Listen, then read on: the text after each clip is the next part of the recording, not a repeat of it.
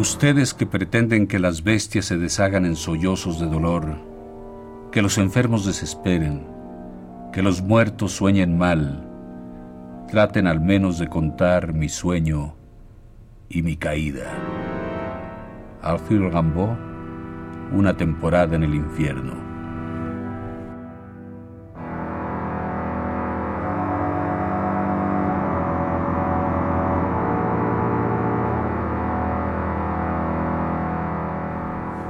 La llave del tiempo. La clave del tiempo. La nave del tiempo. El ave del tiempo. Presentan.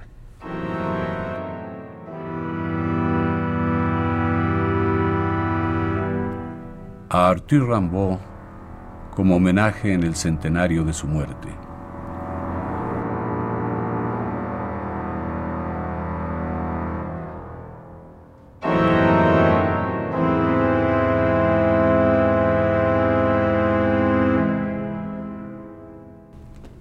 Este ídolo, ojos negros y crina amarilla, sin linaje ni corte, más noble que la fábula, mexicano y flamenco, su dominio azul y verdor insolentes corre por playas desconocidas, por olas y navíos, con hombres ferozmente griegos, eslavos, célticos. En el inde del bosque las flores de sueño tintinean, revientan, iluminan. La muchacha de labios de naranja, las rodillas cruzadas en el claro diluvio que irrumpe de los prados, desnudeces que sombrean, atraviesan y visten los arcoíris, la flora, el mar. Damas que dan vueltas en terrazas cercanas al mar, niños y gigantes, soberbias negras en el musgo color verde gris, joyas erguidas sobre la fértil tierra de pequeños bosques y pequeños jardines helados, jóvenes madres y hermanas mayores con miradas llenas de peregrinaciones, sultanas, princesas de paso y traje tiránicos, pequeñas extranjeras y personas dulcemente desdichadas. Qué tedio la hora del querido cuerpo y del querido corazón.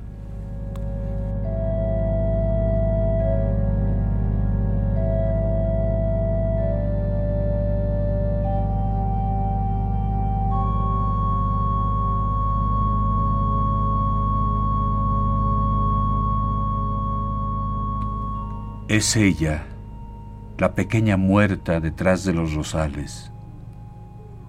La joven madre difunta desciende la escalinata. La caleza del primo grita sobre la arena.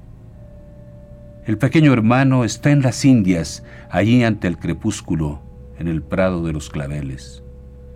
Los viejos enterrados enteramente rígidos en la muralla de los alelíes.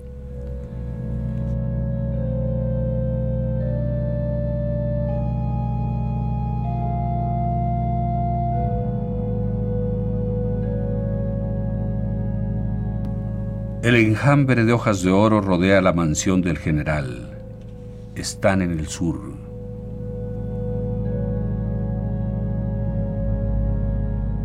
Se sigue la ruta roja para llegar al albergue vacío. El castillo se vende. Las persianas están desprendidas.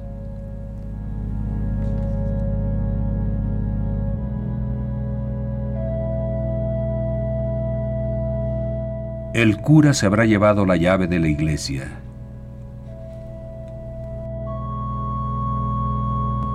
En torno del parque los puestos de los guardias están deshabitados. Las empalizadas son tan altas que solo se ven las cimas rumorosas. Por demás, no hay nada que ver allá adentro.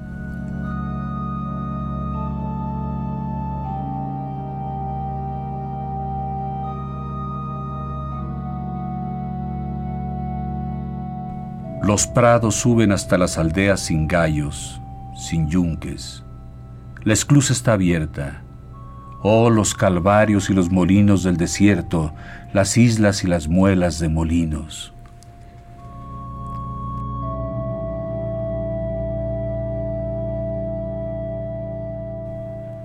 Flores mágicas zumbaban, los taludes lo mecían, circulaban bestias de elegancia fabulosa las nubes se adensaban sobre alta mar hecha de una eternidad de cálidas lágrimas.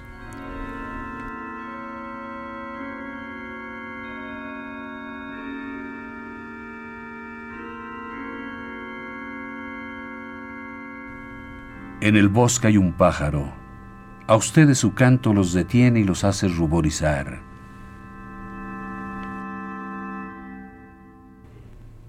Hay un reloj que no anda.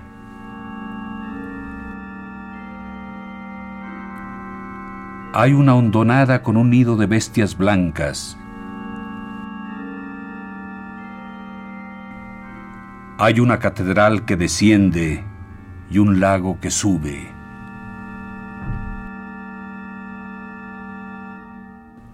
Hay un pequeño carruaje abandonado en el soto o que encintado baja corriendo el sendero.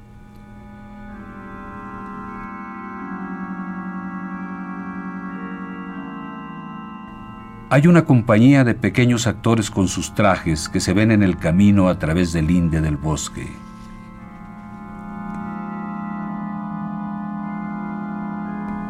En fin, cuando se tiene hambre y sed, hay alguien que nos casa.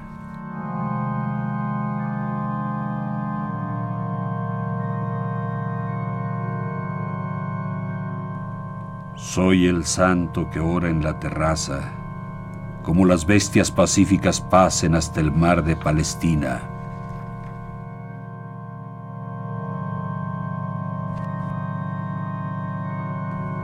Soy el sabio en el diván sombrío las ramas y la lluvia se lanzan contra la ventana de la biblioteca.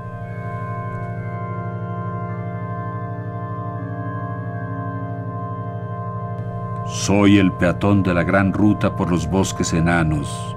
El murmullo de las esclusas cubre mis pasos. Veo largamente la melancólica lejía de oro del crepúsculo.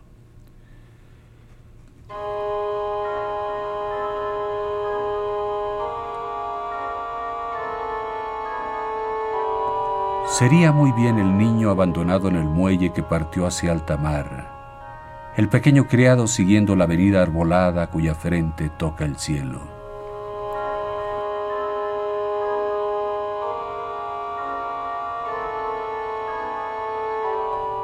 Los senderos son ásperos, los montículos se cubren de retamas. ¿Cómo están lejos pájaros y fuentes? Si se avanza, no puede ser sino el fin del mundo.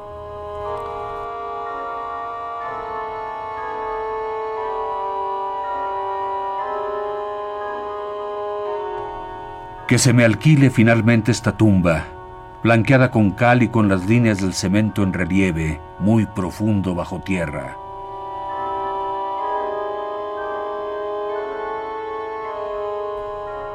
Me acodo en la mesa, la lámpara alumbra vivamente estos diarios que releo como idiota, estos libros sin interés.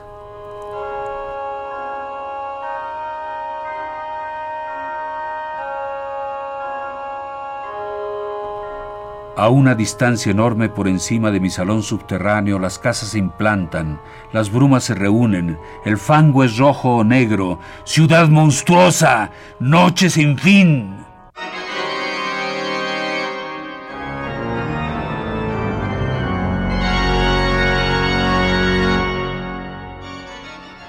A menos altura están los albañales. A los lados nada sino el espesor del globo. Tal vez abismos de azul, pozos de fuego. Tal vez en estos planos se encuentran lunas y cometas, mares y fábulas.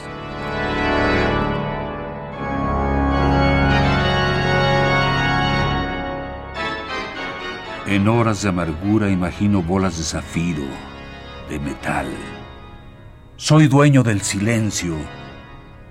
¿Por qué una apariencia de tragaluz palidecería en el ángulo de la bóveda?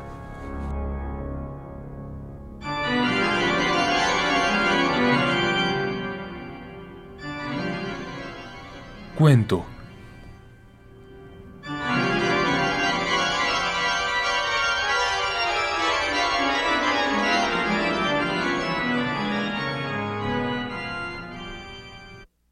Un príncipe se sentía vejado por haberse empleado solo al perfeccionamiento de generosidades vulgares. Preveía asombrosas revoluciones del amor y sospechaba que sus mujeres podían alcanzar algo mejor que esta complacencia ornada de cielo y lujo. Quería ver la verdad, la hora del deseo y de la satisfacción esenciales.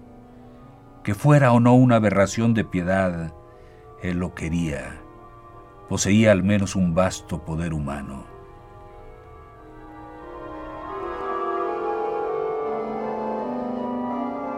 Todas las mujeres que lo habían conocido fueron asesinadas. ¡Qué devastación en el jardín de la belleza! Bajo el sable, ellas lo bendijeron. No ordenó nuevas. Las mujeres volvieron a aparecer.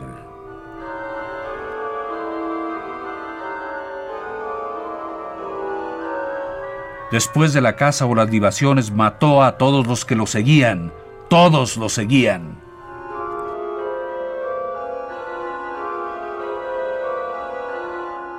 Se divertía en estrangular las bestias de lujo. Mandó incendiar los palacios. Se precipitaba sobre la gente y la cortaba en trozos. La muchedumbre, los techos áureos, las hermosas bestias aún existían.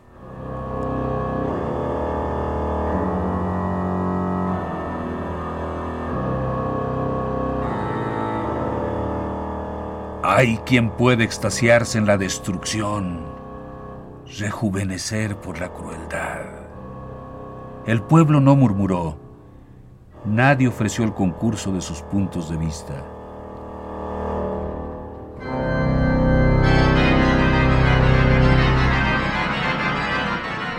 Un atardecer galopaba altivamente.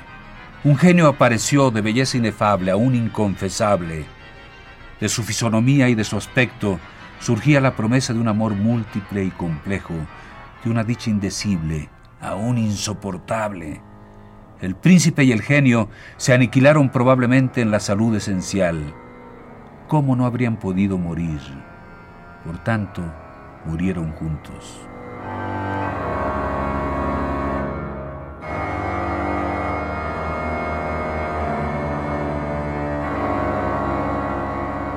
Pero el príncipe falleció en su palacio a una edad normal. El príncipe era el genio. El genio era el príncipe.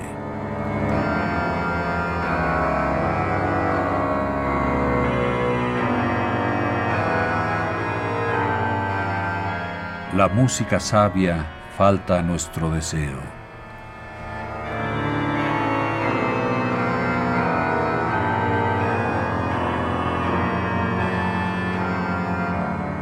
Desfile.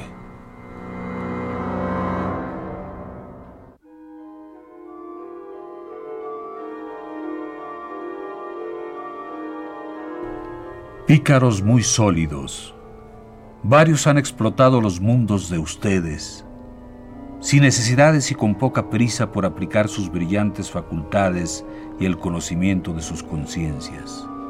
Vaya hombres maduros, ojos idiotizados al modo de las noches de verano, rojos y negros, tricolores de acero picado de estrellas de oro, fisonomías deformadas, plumbeas, lívidas, incendiadas, divertidas ronqueras. La marcha cruel de los oropeles. Hay algunos jóvenes, ¿cómo contemplarían a querubín poseedores de voces espantosas y de ciertos recursos peligrosos, se les envía a corromperse a la ciudad, disfrazados de un lujo repugnante.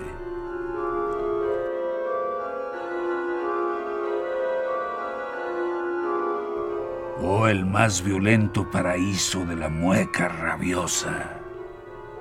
Ninguna comparación con los faquires suyos y otras bufonerías escénicas en trajes improvisados, con el gusto de la pesadilla, representan lamentaciones, tragedias de malandrines y de semidioses espirituales, como no lo han sido la historia o las religiones.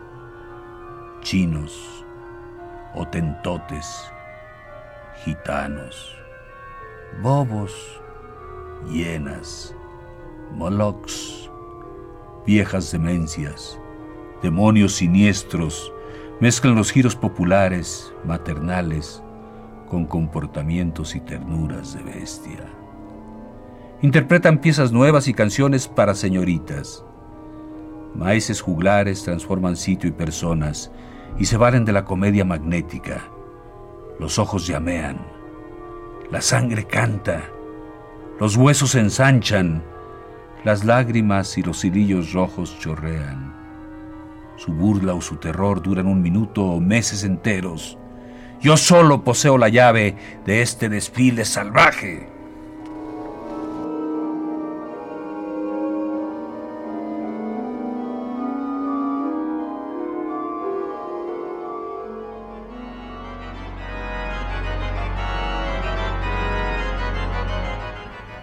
Antiguo.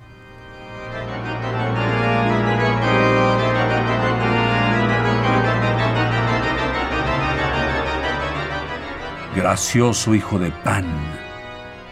En torno a tu frente coronada de florecillas y de bayas, tus ojos, esferas preciosas, se mueven.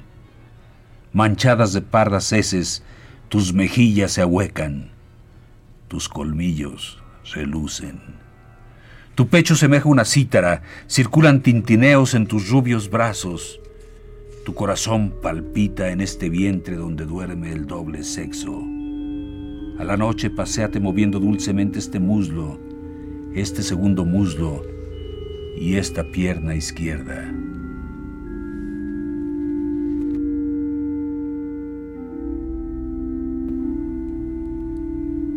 Frente a la nieve un ser de belleza de gran talla Silbidos de muerte y círculos de música sorda hacen subir, ensancharse y temblar como a un espectro a este cuerpo adorado. Heridas escarlatas y negras resplandecen en las soberbias carnes. Los colores propios de la vida se ensombrecen, danzan y se desprenden en torno de la visión en el astillero. Y los escalofríos se elevan y gruñen y el furioso sabor de estos efectos cargándose con los silbidos mortales y las roncas músicas que el mundo, lejos, detrás de nosotros, lanza sobre nuestra madre de belleza. Ella retrocede, se yergue. Ah, nuestros huesos se han vestido de un nuevo cuerpo enamorado.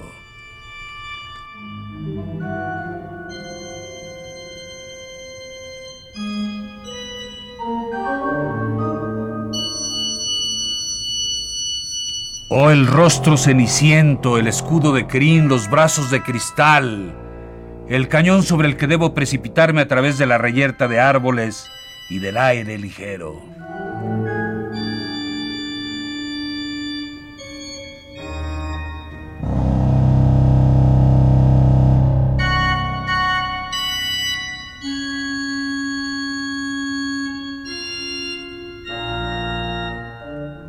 Comenta Marco Antonio Campos.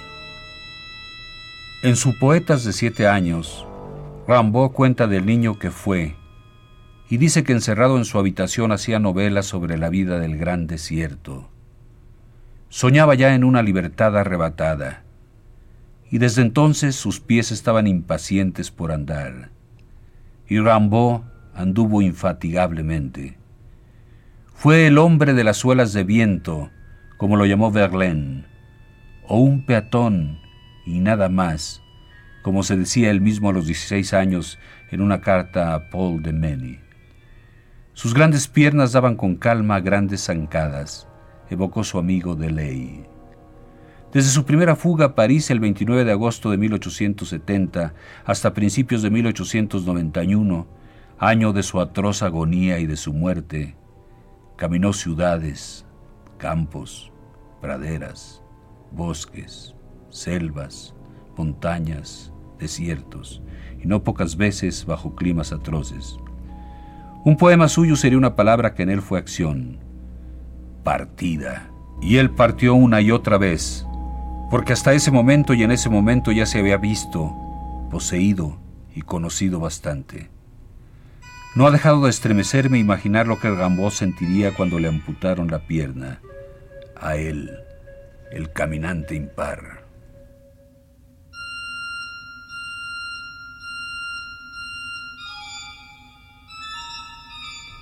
¿A dónde ir entonces si el cielo del aventurero se gana en la tierra caminando?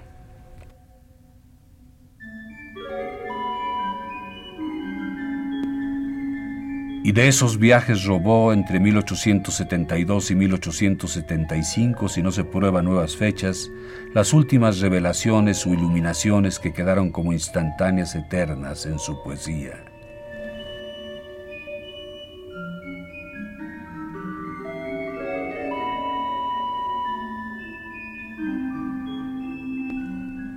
Ciudad.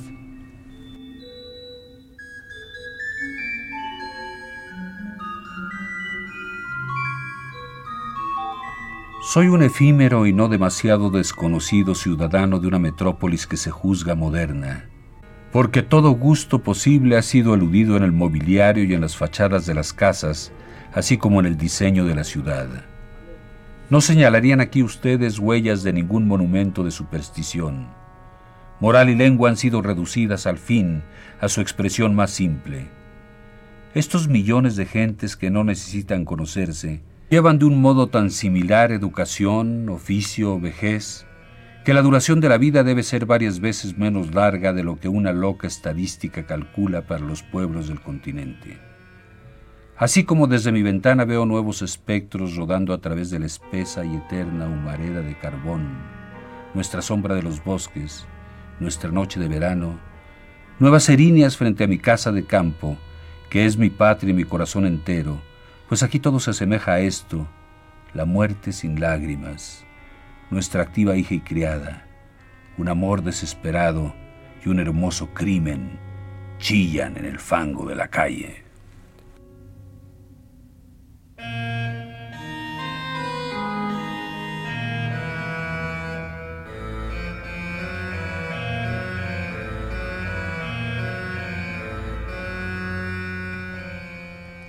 Las resonancias del adiós.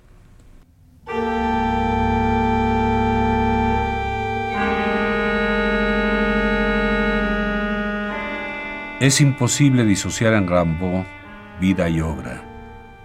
Hay tanta desolada fuerza, tanta violencia trágica en una como en otra. Rambo había dado la espalda a Europa de la que se sirvió aún para subsistir a través del contacto y las negociaciones con europeos que en general despreció y vivió en ciudades y países donde la civilización era de hecho una palabra ajena y amarga. Pero la relación de ese infierno ya no se redactó en poemas lúcidamente furiosos, sino en cartas que se leen con un estremecimiento y un dolor continuos.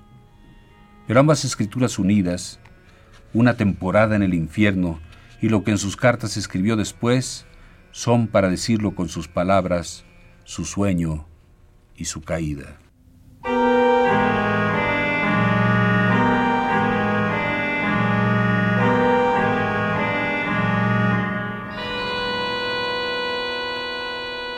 Ustedes que pretenden que las bestias se deshagan en sollozos de dolor, que los enfermos desesperen, que los muertos sueñen mal, traten al menos de contar mi sueño y mi caída.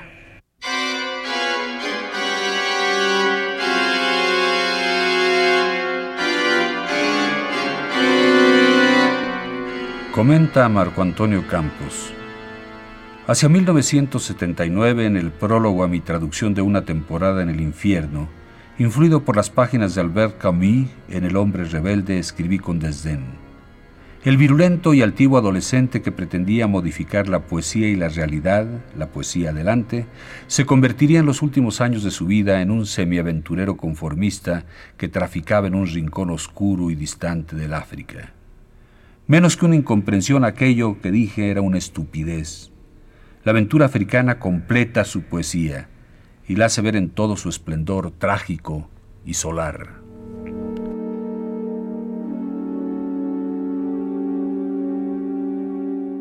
Cuando muy joven vi a Rambaud como un adolescente maldito que luchó con violencia iracunda contra una sociedad de valores falsos y poblada de pequeños e insoportables prud'hommes.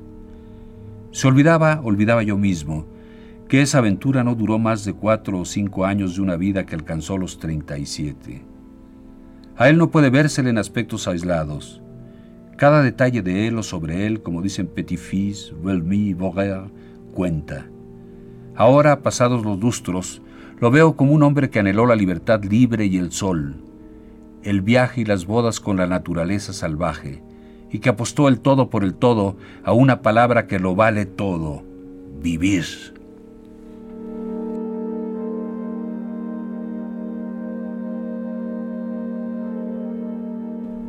Baste recordar dos momentos especialmente significativos y dramáticos de sus últimos días en el Hospital de la Concepción en Marsella. Uno lo recuerda así su hermana Isabel. Cuando se despierta, mira por la ventana el sol brillando en un cielo sin nubes y se pone a llorar, diciendo que no verá de nuevo el sol allá afuera. Yo iré bajo tierra, me dice, y tú andarás bajo el sol.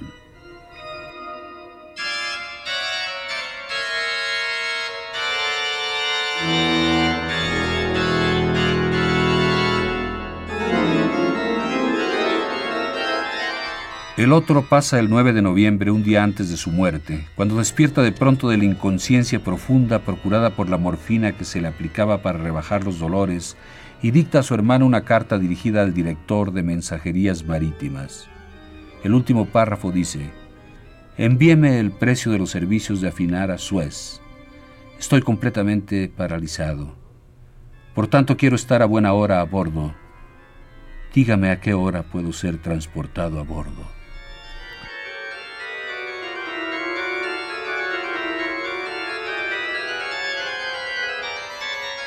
Hasta el último momento quiso la libertad, el sol, el viaje, la vida.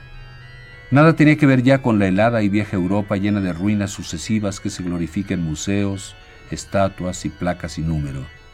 Quería vivir fuera de ella, y si había de morir que no fuera en ella, pero la muerte lo alcanzó en una Europa que acaso jamás amó, y su entierro contra su voluntad, él pidió ser sepultado en Adén, se efectuó en su natal Charleville, que alguna vez juzgó como superiormente idiota entre todas las ciudades de provincia, donde se aburría hasta la muerte y a cuyos habitantes despreció y ridiculizaba.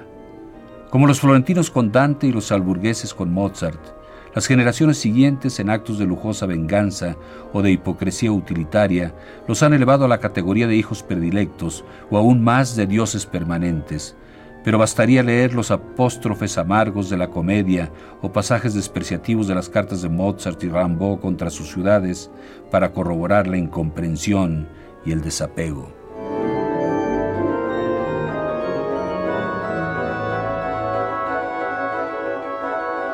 Rimbaud reposa en Charleville en una tumba cerca de sus hermanas Vitalie e Isabel, de su madre y de su abuelo materno.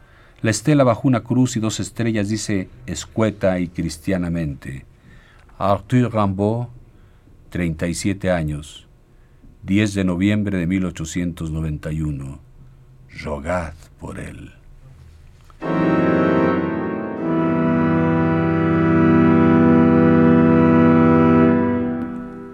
La llave del tiempo.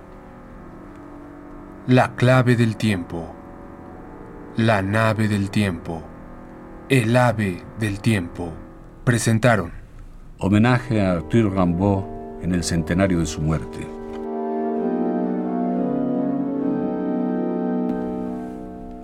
Musicalización Manuel Díaz Suástegui.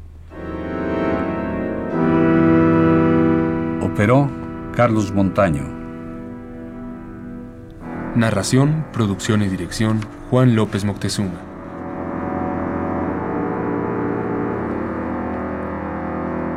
Textos propiedad de ediciones El Tucán de Virginia.